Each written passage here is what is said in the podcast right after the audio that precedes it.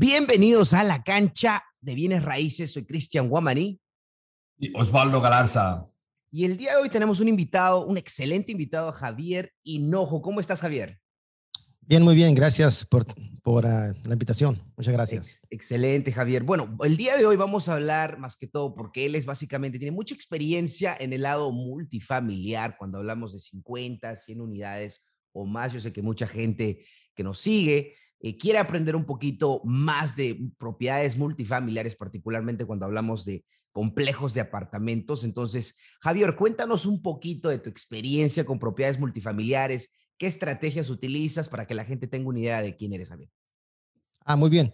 Mira, mira primero comencé de bienes y raíces, este, flipping houses, ¿no? Comencé okay, con seminario, entonces aprendí a un poquito para ser medio peligroso, ¿no? Y luego comencé a comprar casas y comencé hacer flip.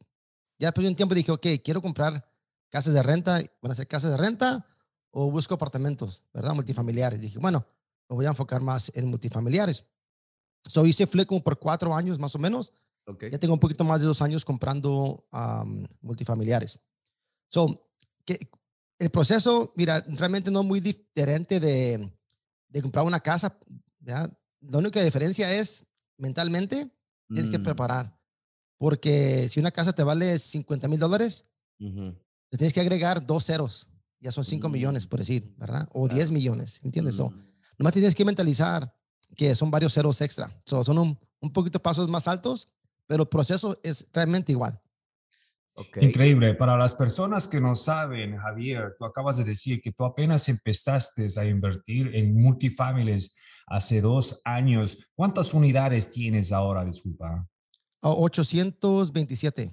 Ay, Wow, en dos años. Eh, es, eso no es, eh, no es muy normal en una persona que empiece solamente en dos años a hacer tanto, ¿verdad? No, no, no, no es, o sea, tú, tú, tú me imagino tienes estrategias sumamente importantes para crecer de, eh, de esa manera, ¿verdad?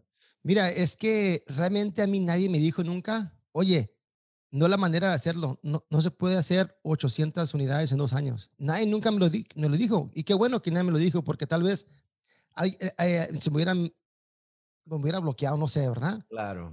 Yo, entré realmente sin saber, por decir, ¿verdad? ¿Cuántas unidades puedo comprar? ¿100 en, en dos años? ¿5? No sé, no- realmente no sabía.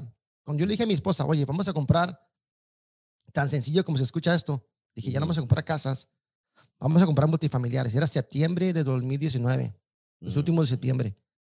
Y me dice, ¿qué vamos a hacer ahora? Le dije, vamos a comprar apartamentos multifamiliares y grandes. Y me dice, ¿cómo lo vas a hacer? Le digo, no sé, no tengo idea. Y le digo, pero para los últimos de este año, que era, que era, eran tres meses, ¿no? Faltaban tres meses, voy a comprar mi primer multifamiliar. Que para comprar un multifamiliar te puedes tomar dos años para comprar el primero. O, o tres meses, es que depende de cuándo llega un Claro, bueno, ¿no?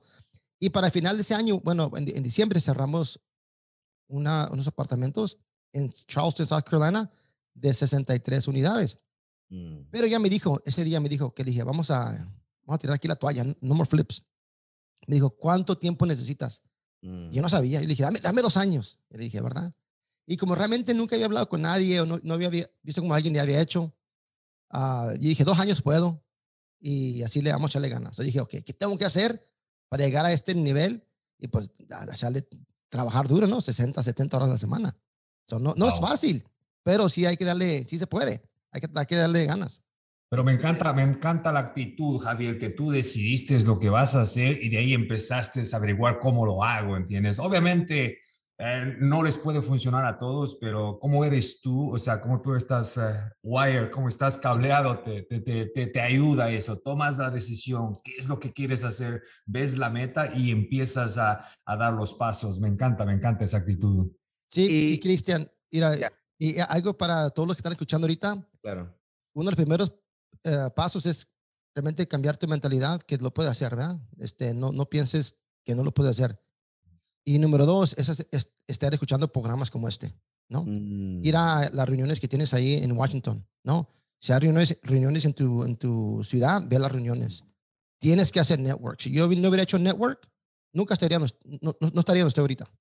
A ver, dime, Cristian. es exacto, correcto. Por eso es que es importante, fuera de que puedes obtener eh, número uno, porque mira, eh, bien rapidito, la gente no toma acción porque tiene temor, particularmente nuestra comunidad hispana, quizás en el 2008, 2009, mucha gente ha engañado a nuestra comunidad. Entonces, cuando hablamos de bienes raíces, el miedo posiblemente está ahí. Todos conocemos a alguien que perdió su casa, a alguien que le dieron un préstamo malo. Entonces, lo que pasa es cómo podemos eliminar el miedo interno, el miedo de tomar acción en inversiones en bienes raíces creo que estar alrededor de gente que lo están haciendo y, tienen confianza cuando lo hacen y tienen éxito cuando lo hacen, creo que tiene dos roles. Uno es de que te quite el miedo eventualmente cuando estás expuesto con gente que está en la cancha de bienes raíces y tiene total confianza y tiene éxito. Te quita el miedo poco a poco, te da ganas de, entrar a la cancha. Ahora, eh, segundo a eso es de que pues tú necesitas particularmente, como Javier dice, en este negocio multifamiliar, necesitas tener contactos. Y eso es en el negocio de bienes raíces en general, pero en el multifamiliar ahorita vamos a hablar porque es tan, tan importante eh, conectarte con diferentes personas. Entonces, dos roles, eliminas el miedo y a la vez tienes más acceso, puedes hacer cosas más rápidas eh, o, crear tu portafolio de una manera cometiendo menos errores. Entonces, muy importante eso, Javier. Pero vamos a hablar un poquito, eh, vamos a dirigirnos a número uno, cómo obtenemos una propiedad multifamiliar, porque queremos darle consejos prácticos a las personas que nos están viendo. Entonces, vamos a decir, ¿de dónde sale el dinero? Vamos a ver de dónde sale el dinero, el trato y el manejamiento. En un multifamiliar, Javier, porque todos sabemos en una casa normal, podemos ir y poner 20% de pago inicial, podemos comprarlo en efectivo, podemos utilizar, lo que me encanta hablar es del financiamiento del dueño, ¿ok? Eh, pero en el multifamiliar, para la gente que no está muy familiarizado, con edificios ah, complejos de apartamentos de 50, 100 unidades, 100 apartamentos. ¿Cuál es la mayor o más popular manera, la manera más popular que se puede obtener el financiamiento en estos complejos de apartamentos en, tu experiencia? ¿O oh, estás? Básicamente hay, hay, tres o cuatro maneras de ser que, puedes que alguien puede tomar para ser un partner, un socio de una multifamiliar. Mm. Puede ser una persona que hace esas cuatro cosas Mm. Pueden ser dos personas, pueden ser tres. Mm, pero hay cuatro ah, puntos importantes. Número uno es el préstamo, ¿no? ¿Quién, puede ¿Quién puede ir al banco a pedir este préstamo? Lo que te va a buscar el banco, necesitas que tener un net worth, ¿verdad? Que si es un préstamo de 10 millones de dólares, mm. alguien tiene que tener net, net worth de 10 millones. Alguien tiene que tener experiencia de poder manejar, operar una propiedad multifamiliar de 100 unidades, vamos a decir que son 100 unidades, que vale 10 millones. Alguien tiene que tener dinero en el banco para liquidity, ¿no? Para, para que el banco diga, ok, hay dinero, hay seis meses de gastos en el banco, ok, alguien lo tiene. Y luego, pues, alguien viene con, con la propiedad que um, alguien, alguien, trae el trato, ¿no? Alguien trae el trato. Y bueno, y, hay, el número cinco es manejar la, propiedad, ¿no? As, do the property management. Entonces, son las cinco maneras alguien puede estar parte de, de una multifamiliar, de, un proyecto de multifamiliar. Ok, entonces en el lado de dónde sale el dinero, me dices, uno, un lado que hablaste es un banco comercial, ¿verdad? Pero ahora el banco comercial, porque obviamente les va a prestar, vamos a decir, 8, 8 millones de dólares, disculpa, 8 millones de dólares, y tenemos que traer 2 millones de dólares a la mesa, un ejemplo. Entonces, eso es muy importante para la gente que nos está escuchando, uno, lo que el banco comercial va a ver, estabas comentando, eh, Javier, es básicamente que va a chequear el net worth, ¿no? Entonces, si tiene el, mismo net worth del precio de la propiedad o más, es mejor, según lo que me comentas, y también de que tiene que tener liquidez. Ahora, esa liquidez que hablamos, la gente quizás no está familiarizado, liquidez simplemente significa que tienes cash, tienes dinero en el sentado, en efectivo, en el banco, Dice seis meses de, de, pagos al banco. ¿Estás hablando de la hipoteca o también gastos de operación? Va a ser de la, depende de, depende de la propiedad. Si la propiedad no está ganando dinero, está perdiendo dinero y está más dinero en el banco. Pero si está ganando dinero, te va a pedir seis meses para poder pagar tu mortgage, ¿no? Ah, si son 40 mil dólares al mes, son un cuarto de millón de dólares en tu cuenta de banco. Claro. Pero para contestar tu pregunta, si la propiedad vale 8 millones, el banco te va a prestar como el del 20 al 30, ah, digo, del 70 al 80% del costo de la propiedad y te mm. va a dar el 100% de dinero para reparar la, la propiedad. Tal vez necesitas, oh. necesitas 2 millones de, de, reparación, de rehab, ¿verdad? Y la propiedad vale 8 millones. Ellos te van a dar, vamos a decir que te dan el 20%, ah, te van a pedir el 20% de enganche, te van a pagar el 80% de 8 millones y 100% de la rehab, ¿ok? Ok. So, ahora hay que revisar, ahora, ¿quién trae el enganche, no? ¿Quién trae el down payment? Para darles claro. una, algo práctico, la manera que yo lo hago para saber cuánto dinero tengo que, tengo que buscar de inversionistas que inviertan en mi proyecto, yo uso el, el 30%. Si el Mm. costo total del Mm. proyecto, la propiedad se compra a 8 millones y son 2 Ah, millones ah, de- este, Javier, haz el ejemplo para que sea más, más Sí. fácil. 10 millones el precio y el préstamo es 8 millones porque 2 millones vamos a traer al pago Sí. inicial. Ah, sí, somos cerca que son 8 millones de la propiedad y 2 millones del rehab. So, total, total 10 millones Ok, del ok, proyecto. Ok, ¿ok? ok, ok. Ya, ya. So, Entonces yo digo el 30% del todo el costo total, ese dinero que tienes que ir a recaudar. reca- Recordar. Es, es la, palabra- la Recaudar, claro, claro, recaudar. Sí. recaudar, ajá. So, son 3 millones. So, tienes que buscar Mm, inversionistas que, que traigan 3 millones de dólares o 30 personas a 100 mil dólares, ¿verdad? A 300 personas a 10 mil dólares, ¿verdad? No sé, ¿verdad? Como, como quieras buscar el dinero. Claro, No claro. necesariamente lo tienes que tener tú en tu cuenta de banco, sino lo puedes, lo puedes traer de inversionistas. Y, eso, y eso es bien importante para que la gente entienda. eh, no necesariamente tenemos que nosotros tener ese dinero. Nosotros, eh, Javier, yo creo que la, la parte más importante, si estoy entendiendo bien aquí, es el conocimiento, saber cómo eh, encontrar un deal, estructurar el deal. Y de allí, tú con ese conocimiento puedes encontrar el dinero de diferentes inversionistas. No es que tú tienes que tener ese dinero, ¿verdad? Claro, sí, sí. Ok, Es muy entonces, importante para que la gente entienda, o sea, que no, no, no, no necesitas, porque a veces nos asustamos, vemos números 10 millones y luego tenemos que venir con el, con el 30%, 3 millones, ¿de dónde voy a sacar ese dinero? ¿Entiendes? Entonces, una vez que nosotros ya tenemos la educación, sabemos cómo estructurar estos deals, como Javier, Javier está haciendo millones de millones de platos y tú siempre estás consiguiendo ese dinero sin ningún problema, porque aparte de que tú sabes, ya has creado una credibilidad también, ¿verdad? Muy importante eso. Sí, sí, la credibilidad y el equipo. Excelente. Entonces, vamos, vamos a disectar un poquito más porque es el financiamiento, vamos a dimes- dimestificar, como se dice. Uno, eh, hablamos obviamente del pago inicial y lo definimos que podemos recaudar de diferentes personas. Eh, dos, hablemos un poquito más de los términos. Cuando hablamos de una propiedad de 8, en este caso 10 millones de dólares, eh, 8, 8 millones de dólares de compra, 2 millones de dólares de arreglo, el banco, y tú vas a recaudar eh, un pago inicial de diferentes inversionistas pasivos, se podría decir eh, el 30%, 3 millones de dólares. Ya tienes el pago inicial, 3 millones de dólares, ya tienes a un socio, o puede ser socios también, Javier, que, que en combinado tiene un net worth Claro. alto, ¿verdad? Eh, ya tienes el- el- la persona que va a manejar el equipo, obviamente, tienes la persona que va a manejar, la persona que va a hacer las renovaciones. em, después de eso, tú vas a un prestamista comercial. ¿Cuál es la mejor manera de obtener un prestamista o un banco competitivo? ¿Y qué significa tener variables competitivas en el mundo de propiedades multifamiliares? Mira, buena pregunta, muy buena pregunta. Es muy importante ahorita los bancos. La gente ve a un banco y llega con, con poco, llega uno tímido. Ah, señor, señor, señora, el banco necesita un préstamo. Como si ellos nos deben, como si nosotros le debemos algo a ellos. No, no, ellos trabajan Mm. para nosotros. Ellos tienen que prestar dinero. El trabajo de un prestamista, de un, alguien, ban- alguien que está en el banco que presta dinero, es Mm. prestar dinero.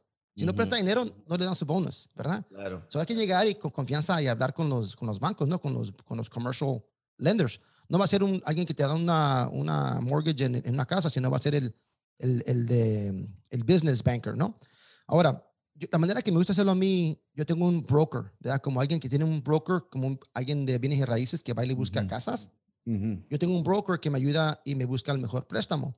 A ella yo le pago, depende del préstamo, le pago de, de como medio punto. Si me agarra un préstamo de 10 millones, ella gana 50 mil dólares.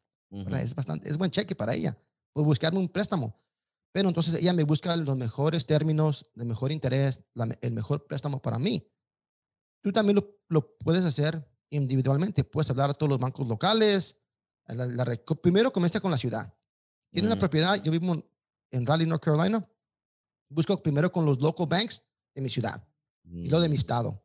Así es como debe de comenzar porque te van a dar los mejores términos, ¿no? Pero a mí me gusta el botón eh, fácil, un botón fácil. Yo sí le pago a mi broker que ella vaya y me busque los mejores términos porque ella también me puede negociar. Alguien te dice, te doy el 3.85. Ella dice, ¿sabes qué? Tengo otro banco que me da el 3.75, dame 3.5 y dame dos años de interés nomás y dame cinco años para parte del préstamo y ella negocia, ¿no? Porque para ella, los, mejores términos que agarre yo, eh, eh, lo, va a seguir usando ella y le va a seguir pagando su, su medio punto de, de, de comisión. Correcto. esto me encanta. Vamos a definir lo siguiente, ¿ok? Para ser más específicos. Eh, porque obviamente los términos, para toda la gente que está escuchando, los términos que definimos que son ideales para, para de, del banco a nosotros, va a definir, eh, obviamente va a depender de qué estrategia estamos utilizando.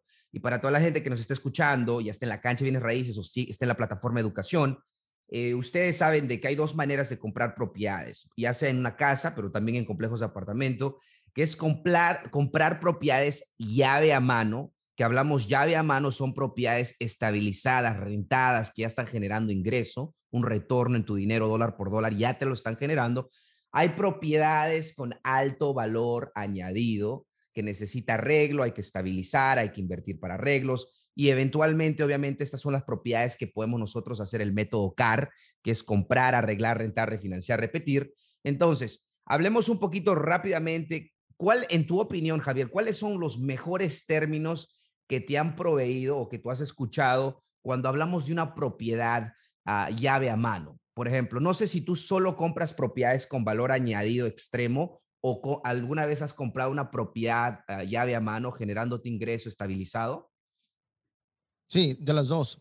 Ok. Las dos, porque ¿Cuáles, las ¿cuáles son, cómo se, disculpa, ¿cuáles serían los, los, yo sé que el financiamiento del dueño puedes negociar a tu manera, pero cuando ha sido un banco comercial, ¿cuáles son buenos términos en este caso. Por decir, si ya está estabilizada, ¿verdad? De turnkey, como dijiste, vas a agarrar mejor, uh, mejor términos. Va a ser un 3.25, 2.9, mm. tal vez te dan un año de interés nomás y, y 25 mm. o 30 años eh, amortization, ¿verdad? Y un balloon en 10 años, ¿verdad? Eso estaría padre, 10, 10 años. De 7 a 10 años está bueno. Ajá, entonces para la gente que no entiende eso, básicamente va a ser el interés, me dices que va a ser mm, de, de 2.9 a 3.5 o un poquito más, dependiendo de muchas cosas, ¿no? Sí. Pero eh, amortizado por 20 o 25 años, me dices. 25 o 30 años es o mejor. 25 o 30 años, wow. Y es 10 años, lo que significa que el pago va a ser fijo por 10 años y después tienes que refinanciar con la misma entidad bancaria o otra entidad bancaria. O, otra. o vender la propiedad. O vender, correcto. Eso es excelente, excelente. Eso es cuando hablamos de llave a mano. Ahora, movámonos a propiedades con valor añadido, que me encanta comprar esas propiedades. Eh, obviamente, para definir la premisa, es una propiedad, vamos a decir, de 100 apartamentos y quizás la mitad de esos, eh, la mitad de ese complejo está vacío y la otra mitad necesita, en el ejemplo, como dos millones de renovación, ¿no? Eso es lo que llamamos una propiedad con valor añadido porque quizás el banco no es llave a mano. ¿Cuáles serían los buenos términos como inversionista, eh, Javier, comprar este complejo de apartamentos? Sería como unos 6.5, 6.9 de interés, alrededor de por ahí más o menos. Y también que te dieran dos años de puro interés, pagos de interés. Mm a 25 años para arriba de, de amortization y, que, y que no haya um, penalty o, y tres años para pagar ese préstamo, porque sería un, un, un préstamo, ¿cómo se ¿Puente? ¿Un bridge? ¿Un bridge ah, o puede ser un préstamo a corto plazo, ¿no? Se, se, podría decir, Javier, que es como un préstamo uh, como tipo hard money, obviamente es mucho menos el interés, pero se podría decir que es un préstamo a corto plazo. Eh, usualmente el hard money es, es eh, seis meses a un año pero este es un préstamo de tres años máximo, ¿verdad? Sí, más o menos tres años estaría bien y tal vez una extensión por un punto o dos puntos, ¿no? De otros seis meses o un año, porque lo, el propósito es estabilizarla y refinanciar, ¿verdad? Hacer el, método CAR, ¿no? Algo así. Ahora, algo que se me olvidó decir, en las propiedades que agarras una, un préstamo que ya está turnkey, de, ¿cómo decir? De, de llave, a, llave, a mano Tal vez te cobren un cuarto porcentaje, medio punto de, de fee, ¿verdad? Un medio punto. Si es una mm, high value add, te van a cobrar un punto, un punto y medio, tal vez dos puntos, ¿verdad? So, es 6.6 mm. de interés más un punto, un punto y medio de, de, del costo por el, por el préstamo. Ok, pero pues, siempre para definir, entonces el, un trato o un trato ideal con el banco para términos de un préstamo sería eh, los primeros dos años, tú dirías 6.5 interés, pagar solo interés los primeros dos años. Sí, porque te va a ayudar con el, con el cash flow. Correcto, y el tercer año va a ser básicamente 6.5 amortizado por 25 años, ¿verdad? Principal interés, ¿verdad? y, el, y en el final del tercer año ya pues ya tienes que refinanciar con la misma entidad o pagar el préstamo. Entonces, e, eso me encanta, e, e, porque ya la gente sabe, ahí, ahí define de dónde sale el dinero. Ahora, algo, algo interesante que yo quiero ah, preguntarte, cuando hablamos de tener socios, podemos tener socios capitalistas, o que hablamos de para el pago inicial, podemos tener socios de manejamiento que nos ayude a manejar, socios que nos ayude a obtener el préstamo, que, que, pues básicamente eh, pongan la fuerza eh, financiera que tienen ellos, que es el net worth. Eh, cuéntanos, todos ellos tienen que estar, tienen que firmar literalmente en el préstamo o simplemente la compañía que creamos creamos un LLC. ¿Cómo se ve? Bien rápido, no para lo que lo compliques, pero sí. Eh, en ah. resumen, ¿cómo funciona esa estructura? ¿Hay un LLC hay Operating Agreement más o menos? sí, claro. se, se, hace una LLC nueva y esa LLC va a comprar un, una multifamiliar y, cada, y cada partner o cada inversionista tiene su propia eh, LLC o personalmente es dueño del apartamento de la LLC, que es el dueño del apartamento, del multifamiliar. Pero para los general partners, todo depende quién es, quién es el, el, main sponsor, ¿no? El que va a firmar el contrato. Cuando yo voy, alguien me habla, manda un correo, oye Javier, necesitamos que firmes un contrato, puedes recabar fondos, todo eso. Yo siempre, yo siempre pido, ¿quién es el quien trajo la, el proyecto y quién va a ser el, quién va a manejar el proyecto y la experiencia, ¿no? Todo depende la experiencia de los otros socios. Si viene alguien que tiene mucha experiencia, todo, y a mí me gusta que todo el mundo firme el, el, préstamo, ¿no? Porque no nomás soy yo en, aunque alguien no tenga, tenga cero de net worth.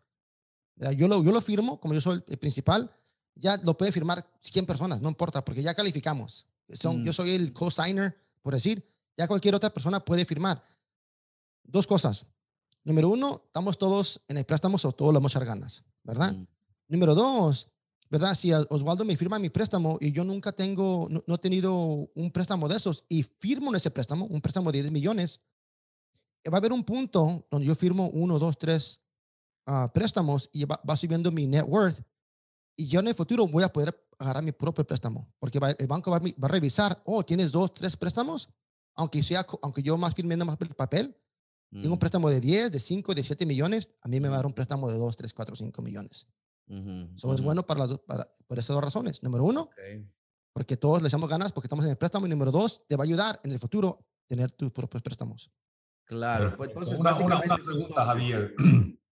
Me, imagino que a ti te gusta el segundo, la segunda estrategia, la del método CAR, eh, donde tú compras propiedades que necesitan, necesitan reparaciones, valor añadido, porque al final del día tú vas y haces un refinanciamiento y recuperas todo ese dinero, mientras que llave a mano, tú tienes que a lo mejor dejar el 20% en, en el deal, ¿verdad? Sí, mira, cuando está de llave a mano, esa propiedad normalmente se tiene que vender en 3, 5, 7 años para poder ganarle dinero y los inversionistas ganan su, su, su porcentaje, ¿no? Y todo, todo el mundo contento, contento. En las de car, si se puede refinanciar y, hacer cash out, es lo mejor porque la propiedad ya es gratis, por decir, ¿no? Ya es gratis. Dos cosas. Yo compré, yo compro las dos. Las propiedades que son car, como comen dinero, puro dinero, paz, porque no, no hacen dinero por un año, un año y medio, dos años, no, no ganan dinero. hay que darles dinero. So, mi, mi, mi plan fue comprar propiedades que son car y también comprar propiedades que ya tienen cash flow, porque ese dinero de ahí, si, y todo, si tengo, me, entra dinero, ¿verdad? Y acá me sale dinero. So, tengo un buen balance. Y cuando las, las, las propiedades car, me, hago refinance y se me sale dinero, esos son, como se dice, home runs, puros home runs, ¿no? También bien padres. Les puedo dar un ejemplo si gustan más tarde. Claro, claro. Eh, eh, algo que tengo una pregunta bien rápida y, ya, para saltar al, trato, para finalizar el lado del financiamiento, porque esta pregunta va a ser mucha, ah, incluso yo, lo, yo tengo esa pregunta también. Eh, cuando tenemos los socios capitalistas, te dan pago inicial, ¿ok? Cuando hacemos el método CAR y eventualmente, ¿cuál es la promesa para estos socios capitalistas, los socios de equidad, por ejemplo, que ellos vienen y manejan la propiedad? Me imagino que tú, por ejemplo, tú compras la propiedad, lo estabilizas y en el momento de refinanciar, tú les pagas a los socios capitalistas su dinero y los mantienes ahí para que tengan un pedacito del cash flow indefinido o simplemente el trato es te pago tu dinero con interés, pero tú no tienes ninguna equidad o cash flow en el trato? Muy buena pregunta. todo eso depende de qué quiere tu inversionista, ¿verdad? ¿Qué, le, prometiste, no? Es que te voy a dar el 8% anual y lo vamos a hacer flip, vamos a hacer un car y después que le haga car, te resto tu dinero y te voy a dar el 20% de la propiedad por el, mm. por el, resto de tu vida o, que la tengamos. Si son, si el cash flow son 10 mil al mes, te va a tocar a ti 2 mil ya tienes tu dinero, ya tienes tu dinero para, de, para atrás. Y si la vendemos en 10 años y el profit son 5 millones, a ti te va a tocar el 20%, que es un millón. Mm. ¿Sí me entiendes? So, todo depende qué dice tu inversionista o, le pagas a alguien 10% nomás y cuando se le regresa su capital, ya está fuera de la, del, del, proyecto. Es todo lo que quiera tu inversionista. Claro, porque obviamente si, si van a tener el cash flow indefinido o la equidad en el futuro, yo pienso que no vamos a pagar interés, obviamente, es como un socio capitalista. También puede ser sin, sin pagar este prefer o puede ser nomás claro. socio nomás también. Ahora, para, porque quiero ver, estamos hablando de lo ideal, porque lo ideal obviamente es, eh, no es necesariamente el, primer trato que la gente va a hacer, pero ellos van a tener idea lo que más o menos es, eh, tienen que ellos entender.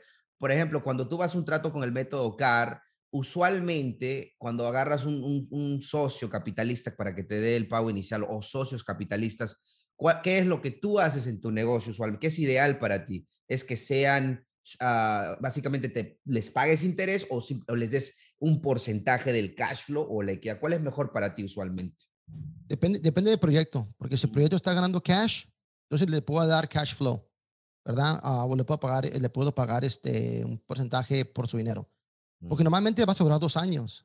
Ese va a ser el, el alguien va a poner su dinero por dos años, ¿no? Y si dejan su dinero por dos años, ¿qué tipo de retorno van a tener en dos años por sus... Alguien me da un millón de dólares, por decir.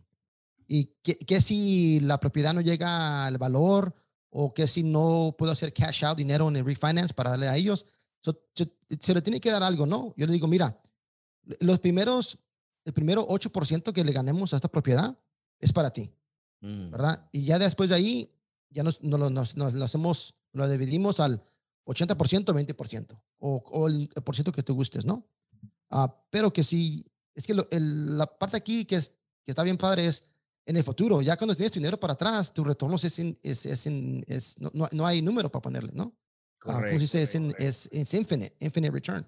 E, e, eso um, es normalmente, sí, 8% um, y le damos el 20% del proyecto, por decir, normalmente. Todo proyecto es diferente, pero para darles una idea, se les da el 8% por año y luego el 20% del proyecto. Ahora, cuando dices 20% del proyecto, es, si una persona trae el pago inicial o múltiples personas. Bueno, pueden ser 10 personas y cada quien es dueño, de, ajá, 2% cada una. Damos el total del 20%.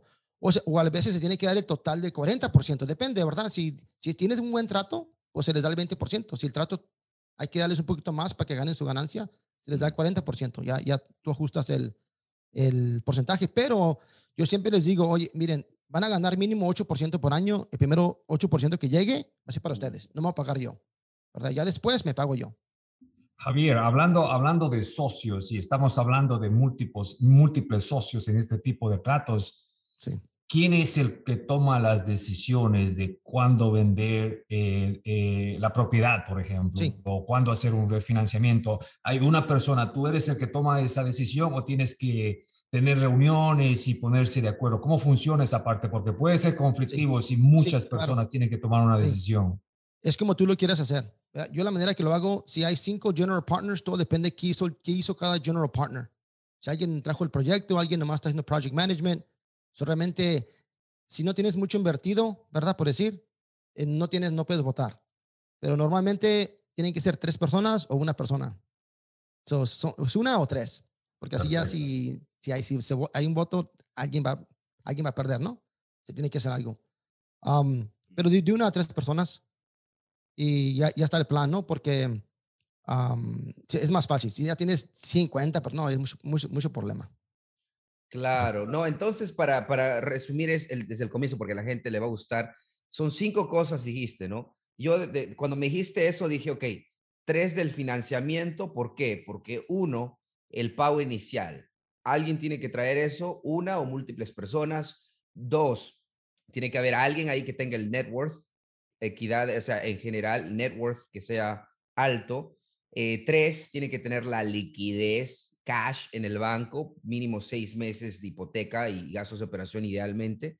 Ahora, de los últimos dos es obviamente, posiblemente lo más importante, quién trae el trato y quién maneja el trato, ¿no? Entonces, ¿estamos bien con esas cinco o hay alguien más eh, que se necesita para, tener éxito? Ah, básicamente el, e, e, es lo que se necesita, esas cinco personas. Excelente. Entonces, ya vamos a salir del financiamiento el trato. Yo sé que tenemos unos 15 minutitos, algo así. Vamos a tratar de acelerarlo. Ya quizás vamos a traer a Javier en el futuro a ver por una clase intensiva en la plataforma. Pero bueno, Javier, el trato, ¿de dónde sale el trato, Javier? Porque muchas veces mucha gente dice, ok, chévere, entiendo dónde sale el dinero, el equipo que tengo que tener, pero ¿cómo encuentro el trato? Entonces, ¿cuáles son las mejores maneras o en, tu experiencia en, encontrar un trato de una manera más rápida o eficaz? So, mira, ahorita el mercado es, mucha competencia ahorita para multifamiliar. Están los precios más altos que han estado en la historia de multifamiliar, mm. de, ventas. So, sí, hay, eh, hay, mucha competencia. So, número uno es comenzar con tu network. ¿A quién conoces, no? Si tienes mm. eh, Facebook, Instagram, comienza a poner, oye, estoy comprando multifamiliares de 10 a 20 unidades, de 1000 unidades, lo que tú quieras. Comienza a decir a todo el mundo que estás comprando multifamiliar. No importa que trabajes, eres eh, contador, no importa. Tú pones a la gente, oye, estoy comprando multifamiliares, número uno. Número dos es comienza a buscar brokers eh, comerciales en tu área y, y, les hablas, ¿no? Y, oye, estoy buscando, estoy comprando multifamiliares de 50 a 100 unidades. Ten, tu buy box. ¿Sabes lo que vas a comprar? De, de, de, este, de este, del año 1980 para arriba, 50 unidades, de 5 millones. ¿Verdad? Que ya estén establecidas o, o, value add. Tienes tu tres, cuatro, cinco cosas y le hablas a los brokers que te comiencen a mandar todos sus proyectos que tengan. los brokers te van a mandar buenas deals y es la manera más fácil y sin costo para que te comiencen a llegar a deal flow a tu, a tu correo. Ok, y cuando hablamos de brokers, vamos a hablar un poquito de eso porque es importante. Eh, yo me doy cuenta que estos brokers obviamente lo, le mandan emails cada rato, le llaman a esa gente, porque especialmente si se han establecido en el mercado. Entonces, ¿cómo, how do you stand out? ¿Cómo tú puedes decir, ok, eh, yo soy alguien que estoy tomando acción, que estoy haciendo esto? ¿Qué, le mandas un email con una, un comprobante de fondos? Obviamente, lo primero es saber, saber lo que estás buscando, porque de esa manera ellos saben que tú eres una persona que no estás perdiendo el tiempo le dices lo que estás buscando. Eh, ¿Cuáles son las cositas, los consejitos que darías para que ellos en realidad tomen conciencia y digan, oh, esta persona está lista, es experiencia, y ya, si tengo un trato, esa persona va a ser una de las top five que voy a mandar el, este trato. Entonces, ¿cómo tú, eh, how do you make that? Le muestras, digamos, un portafolio de tus propiedades que tienes. Dinos un poquito de eso. Todo eso. So, si, si ponte en los, en los, en los zapatos del broker, yo le hablo, tú eres el, broker, Oswaldo, le hablo, oye, Oswaldo, este, estoy comprando propiedades, y tú, Oswaldo, has, durado 5, 10, 15 años con ese cliente tuyo que va a vender su propiedad. Tal vez trabajaste con el papá de él y el papá se lo pasó a los hijos y tienes una relación de 15, 20 años con esa persona. Así es como los brokers venden sus propiedades.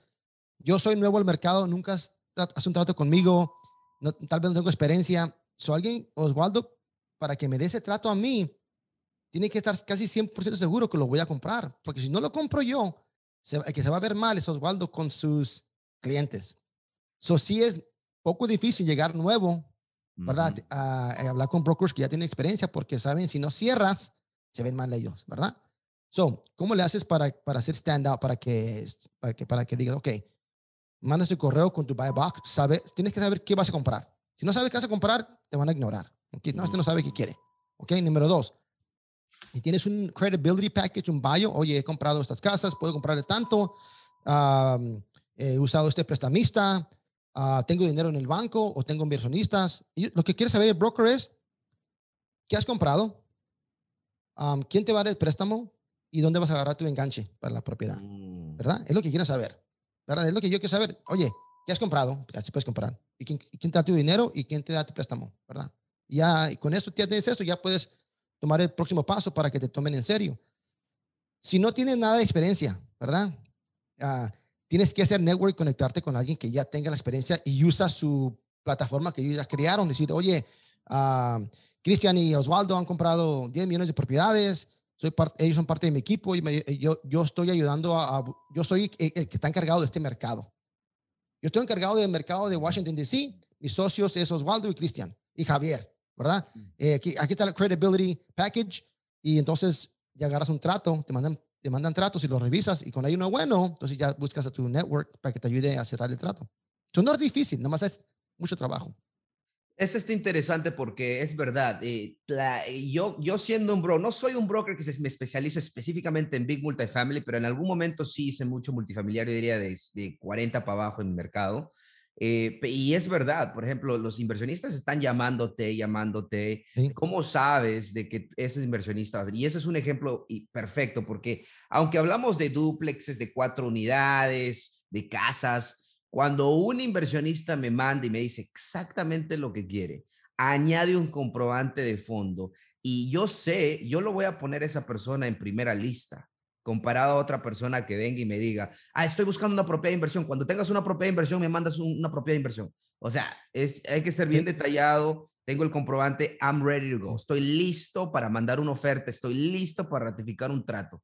Y lo que me, me encanta, Javier, lo que dices, porque eh, apalancándonos con la credibilidad de, de, un socio que ya tiene experiencia, ya tiene no solo experiencia en la adquisición, pero en el manejamiento, ya ha comprobado un éxito, es increíblemente poderoso. Ok, pero tú dirías entonces que el 60 o 80% de los tratos que has hecho ha venido de brokers o fuera del mercado, porque no hemos hablado como mercadeo campaña directo al dueño, ¿no?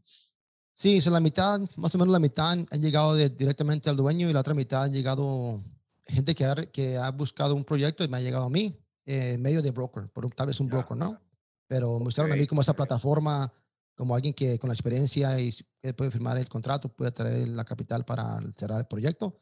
Y ha habido personas que ha traído tratos y hemos hecho negocio, sí, hemos hecho negocio juntos. Exacto. Y una pregunta adicional sobre el trato. Obviamente hay lo que llamamos, para la gente que no sabe, hay compradores institucionales, ¿verdad? que son compradores ya grandes y compran, y ellos incluso he escuchado que pagan más de lo normal que inversionistas como tú y yo, que pues sabemos al mercado privado, se podría decir.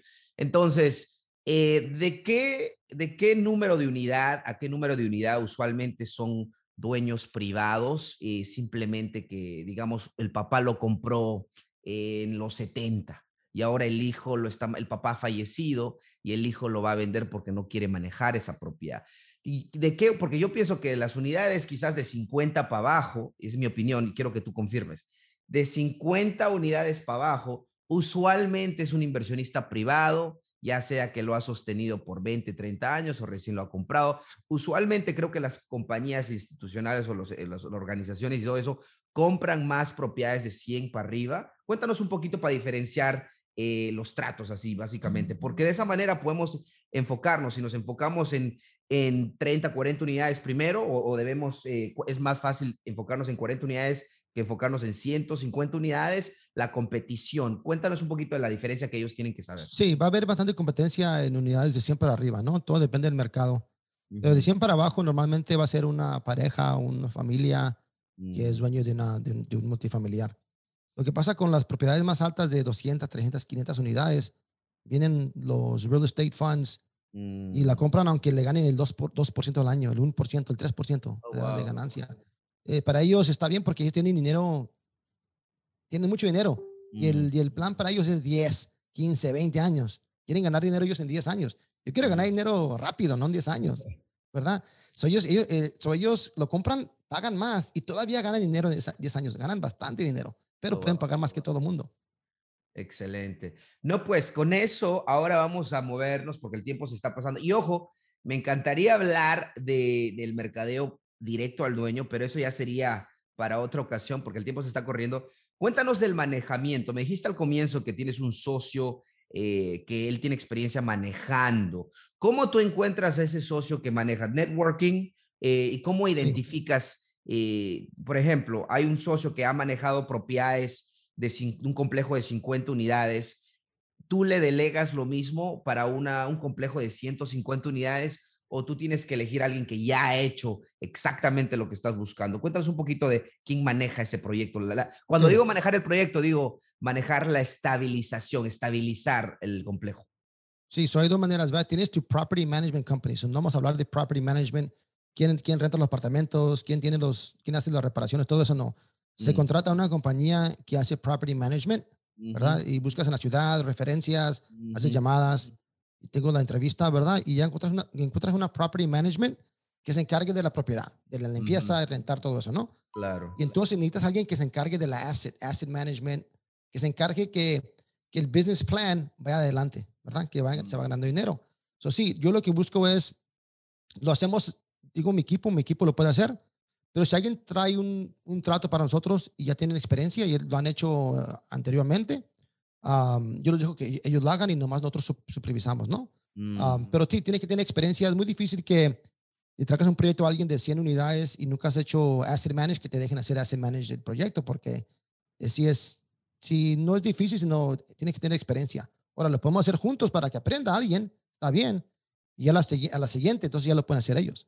Mm, ok, y entonces asset management básicamente es eh, supervisar al contratista que haga las renovaciones, el proyecto. Sí, yo like a eh, project manager. Eh, tú, estás encargado que el business plan vaya adelante, ¿verdad? Que vamos, vamos con la construcción va a tiempo, leasing va a tiempo, vamos, vamos subiendo las rentas, todo eso. Tú te encargas de, ¿cómo se dice? de babysit la property management. Ah, ok, correcto. entonces, entonces esta, esta compañía o esta persona simplemente está allí hasta estabilizar la, eh, la propiedad. Una vez que está estabilizada, digamos, a la próxima, ¿verdad? No, no, no se encargan ellos mismos del management, solamente estabilizar la propiedad, para estar claros. Bueno, sí, ya después, si tienes una junta con tu property management una vez por semana, por decir, ya cuando está estabilizada, tal vez se hace la junta una vez al mes esa persona siempre va a estar en cargo a cargo de la propiedad, pero tal vez nomás va a ser dos horas o cuatro horas al, mes.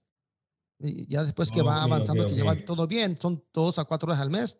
Y entonces esa persona puede buscar más propiedades y, y estar en cargo de bastantes propiedades. Ok, digamos que va a estar súper activo hasta estabilizar, de allí baja su actividad y sigue para las próximas propiedades. ok, perfecto. ¿Y, cuánto más o menos es lo, lo, lo, en promedio le das a esa persona? ¿Le das equidad eh, o cash flow o los dos?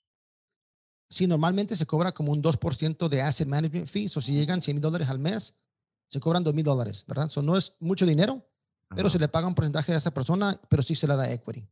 Sí, se le da equity, so cuando se, se venda, cosas así, le va a ganar y también al principio gana dinero, gana en cash flow, también cash flow, y cuando se vende la propiedad, también le toca, le toca, le toca un pago. Excelente. Entonces, eh, ya hablamos de dónde sale el dinero, dónde sale el trato y un poquito del manejamiento. ¿Algo más que quieras añadir, Javier, para la gente? Digamos que ahorita está, eh, porque hay mucha gente que ha hecho su fix and flip, eh, tiene sus propiedades, un duplex, un triplex, un cuádruplex. Hay personas como yo, por ejemplo, y tengo una propiedad de seis unidades, pero la mayoría de mi portafolio son casas, son duplexes. Entonces, si una persona como yo, por ejemplo, a mí me interesa, pero a mí solo me interesaría eh, multifamiliar si hay ese factor de valor añadido. A mí personalmente, eh, llave a mano no me llama mucho la atención, simplemente porque quiero hacer el método CAR, subirle la valorización, estabilizarlo y refinanciar para recuperar la mayoría o todo mi capital en el lado ideal, ¿no? Pero cuéntanos cómo una persona como yo, otra persona quizás que tiene propiedades, puede lanzarse, o sea, ¿qué consejitos, tres consejitos que puedas darles a ellos para que puedan salir a la cancha de bienes raíces en la propia complejos de apartamento multifamiliar? So, que no, no, no, no, les dé miedo de hacer un trato más grande, ¿verdad? siempre que, si uno no está creciendo, está muriendo, es lo que digo yo, ¿no? Pero tiene, cada, cada quien tiene que ver su personalidad, ¿verdad? Alguien le gusta echarle ganas trabajo, como hacer un mm. value add, hace ese tipo de proyectos. ¿Quieres proyectos ya nuevos nomás de, de lujo? Haz pues, nuevos de lujo. Es lo que te sea tu personalidad, ¿no? Número dos, tienes que hacer network. De veras, mira, si, si vas a las reuniones y, y la mayoría es fix and flip, está bien, no hay problema, pero vas a hacer más fix and flip, ¿verdad? So, tienes que buscar webinars, Zoom calls o eventos donde se hable de multifamiliar. Si quieres comprar multifamiliar de 100 unidades para arriba, tienes que ir a, tienes que hacer network con personas que están comprando esos tipos de propiedad, porque ahí, ahí, ahí encuentras dinero, gente que firme tu préstamo y pues más tips, ¿no? y número tres, no se necesita nada especial, ¿verdad? No, no, yo tengo ahorita 827 ah, unidades, el valor es más o menos de 75 millones de dólares. Y si ven acá atrás, no sé si van a ver mi libro, pero tengo un libro aquí que está un niño con un dragón que se llama Mikey and the Dragons. Este es el único libro que yo he leído en toda mi vida. No he oh, leído ningún libro. Ok, so no, no piensen que tengo tres doctorados y soy licenciado, ingeniero, contador, todo eso. He, he, leído un libro. Este es el único libro que he leído en toda mi vida. Oh, no importa de dónde vienen, qué has hecho, uh, tu educación, tu estatus social, todo eso, no importa. Lo que importa es echarle ganas y, y realmente crear algo para tu familia, para ti, patrimonio, y sin miedo, ¿no? Sin miedo, echarle ganas. Ese, libro es muy, muy interesante. Yo escuché tu historia, eh, eh, Javier. ¿Puedes rapidito explicarnos de qué se trata el libro, ya que el libro no es muy grande? Sí, lo, lo leí como en 20 minutos. Exacto. Y so básicamente se llama Mikey and the Dragons. Y básicamente es un niño que se muere el papá. El papá es el rey y el rey iba a batallar los, los, los dragones, ¿no? Y cuando se murió el rey, el rey le dejó al hijo el trabajo de ir a pelear con los dragones. Todo, la, todo el, el reino quería que fuera a pelear con los dragones para que no llegaran a atacar la ciudad. Y pues iba al niño con miedo, ¿no? Con el escudo de su papá, la espada de su papá, grande, con miedo y bien asustado. Pero papá le dejó una carta, le dijo, oye hijo, haz lo que tienes que hacer. Además recuerda que los dragones no son tan grandes como tú piensas. Pero el niño no pensaba eso. Pensaba en dragones, el escudo, la gente, toda la presión de, la gente que quería que defendiera el reino. So, cuando va llegando a la cueva donde están los, los, los dragones, que se van dando cuenta que todos los dragones son como un, son como un 2, 3 pulgadas. También chiquitos los dragones, ni pelea con ellos. Y dice, wow, mi papá tiene razón, los dragones no están tan grandes como yo me los imaginé. Lo, lo más importante de, todo es, de toda esta historia, bueno, eso fue lo que realmente me motivó a mí cuando estaba haciendo Fiction Flip. Y dije yo, ay, un, multifamiliar de 100 unidades, qué, qué dragonzote, ¿no? Es un dragón, ¿no? Pero ya cuando alguien me, ya cuando me, me, junté con gente que lo hacía, dije, no te preocupes, no son tan grandes como tú piensas. Y ya cuando ya, lo hice yo, dije, wow, no, no es tan grande como yo pienso, es más fácil. Pero la, más, la parte más importante de este libro es cuando regresó el niño al, al, al, al, pueblo, por decir. Todo el mundo lo estaba, eh, you know, oye, qué, you know, qué padre, y, nos, nos, nos, salvaste de los dragones. Pero él decía, oye, gente, escuchen, los dragones tan pequeños no son tan grandes como ustedes piensan, pero nadie le hacía caso. Mm. ¿Por qué? Porque nomás los, los pocos que estamos ahorita escuchando este mm. programa, esos somos los pocos que realmente nos damos cuenta que los mm. dragones son pequeños. El 99% de la gente piensa que los dragones están gigantes y nunca van a hacer nada. Por eso ahorita es muy importante que, que se haga network, que escuchen programas como este, programas educativos que tienen ustedes el 1% que van a ver los dragones bien chiquitos. eso fue lo que me motivó a mí. Wow, excelente, excelente. No, la, la, la lección es excelente. Uh, una, una, una pregunta, eh, a Javier, no sé, te, se cortó. Ah, se me cortó. No, estás aquí. Una pregunta, Javier. Yo siempre te veo a ti activo, viajando, estás en todas partes. ¿De dónde sale la energía, Javier? Quiero, quiero, quiero que me des el secreto, porque a veces hago también muchas cosas y ya mi energía se baja, pero tú, tú te veo demasiado activo. ¿De dónde sale esa energía? Mira, no, eres, eres tan bueno para decir el negocio como tu equipo, ¿verdad? Si tienes un buen equipo, puedes hacer un poquito más. y también tengo mi esposa que me ha apoyado por muchos años. Apenas cumplimos 24 años de casados hace un par de días. Y ella me, me apoya. ¿verdad? Pero yo le dije, dame dos años, y pues ya le di esos dos años. o ahora los próximos viajes van a ser más de vacaciones que de negocio, pero el año pasado tomé 50 viajes el año pasado, 50. Oh, wow. Wow, excelente, excelente. No, pues. te agradecemos muchísimo. Siempre estamos agradecidos contigo. La gente que está por aquí cerca de nosotros siempre se acuerda de ti porque eh, e, e, eres, eres una motivación, ¿entiendes? Especialmente para nosotros, la comunidad eh, latina, no habemos muchos como tú, ¿entiendes? Especialmente que, que, que, estén dispuestos a compartir esa información, ¿entiendes? Hay, hay gente a lo mejor que lo hace, pero no tiene el tiempo, no se, no se da el tiempo para compartir y, y, tú, eh, bueno, has, has, has, has venido, has compartido con nosotros, estás nuevamente aquí con nosotros y eso te agradecemos muchísimo, no solamente nosotros, la comunidad en, realidad está agradecida contigo. Mm, correcto, no, queremos agradecerte Javier por estar acá con nosotros, eh, te invitamos, te conocimos, eh, yo no tengo nada malo que decir de ti, eh, al contrario, muchas cosas buenas, incluso cómo te pueden encontrar muchas de las personas que están escuchando este podcast ahora, Javier. La mejor manera es Javier Hinojo, no Hinojos, pero Javier Hinojo, H, H I N O J O.com. Ahí tengo, ahí está todas mis, mis redes sociales, tengo un Instagram en español, en inglés, tengo YouTube en español también y en inglés. So ahí búsquenme ahí, pueden encontrar más información. Espectacular. Con eso, Javier, nos despedimos, pero siempre nos despedimos aquí gritando nuestro grito de guerra, tú ya lo sabes. Y tengo una pregunta para ti, Javier. ¿Dónde los hispanos tienen que estar para ganar dinero? ¿Dónde, dónde tienen que estar? En la cancha.